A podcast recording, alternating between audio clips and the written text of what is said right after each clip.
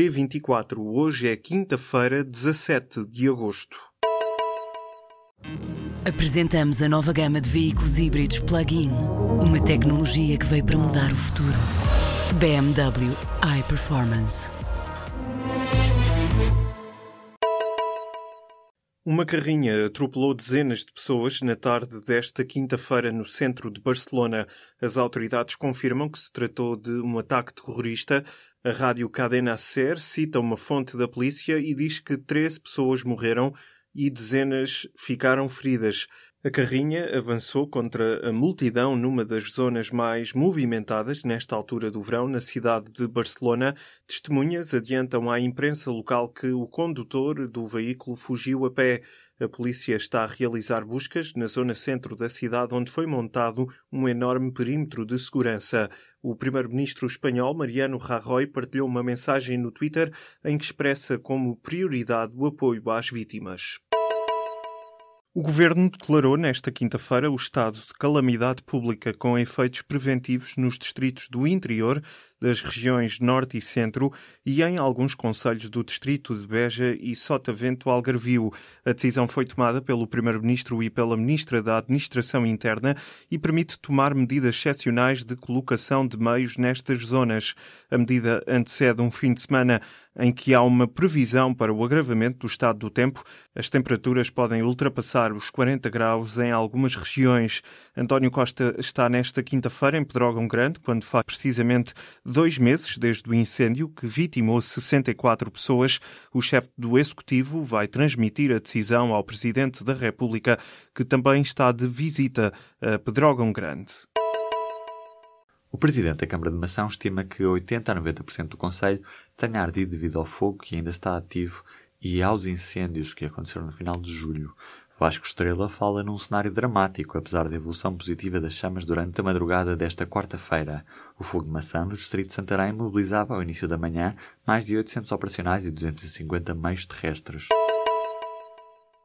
Um sismo de magnitude 4.3 na escala de Richter teve epicentro a este-nordeste de Sobral de Montagraço. O abalo aconteceu pelas 7h44 da manhã e foi sentido na região da Grande Lisboa. Este sismo não causou danos pessoais ou materiais e foi sentido com intensidade máxima 4 da escala de Mercalli modificada na região, o equivalente à passagem de um caminhão pesado, tendo sido sentido um pouco por todo o distrito de Lisboa. Um ano depois dos acontecimentos de Ponte Sor, onde um jovem foi brutalmente agredido pelos filhos do embaixador iraquiano, o incidente, com implicações diplomáticas, levou à decisão do Iraque de retirar o embaixador Saad Mohamed Rida.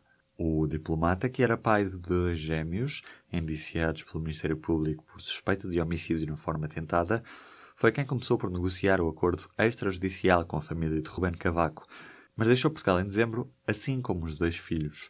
Acabou por acontecer um acordo extrajudicial entre a família e o cônsul do Iraque, mas o processo na justiça nunca foi encerrado e a família do embaixador acabou por abandonar o país definitivamente. As próximas eleições autárquicas vão ter 26 tipos de coligação entre partidos. As mais recorrentes são as do PCP com o PEV, conhecida por CDU, e a do PSD com o CDS. Falta ainda saber os orçamentos das candidaturas independentes aos municípios, mas para já a do socialista Fernando Medina, em Lisboa, tem um orçamento com o valor mais elevado. São 249 mil euros no total. A CDU concorre em praticamente todos os conselhos, ficam a faltar quatro conselhos na região autónoma dos Açores. PSD e CDS unem-se em 73 municípios e alargam as coligações com o Partido Popular Monárquico e o Movimento Partido da Terra. Já nos pequenos partidos, este ano há 12 forças políticas sem assento parlamentar que vão entrar na corrida dia 1 de outubro. Os partidos mais pequenos vão concorrer sozinhos em 73 conselhos, sendo o PCTP-MRPP o que vai a votos em mais municípios. São 18 no total. Dos pequenos partidos, apenas o Movimento Partido da Terra conseguiu mandatos nas eleições de 2013. Neste caso, dois mandatos. Cristiano Ronaldo está nomeado para o melhor jogador do mundo em 2017. O avançado do Real Madrid é o único português na lista divulgada nesta quinta-feira pela FIFA. Campeão em Espanha pelo Real Madrid e bicampeão europeu, Ronaldo aparece como favorito à conquista do troféu.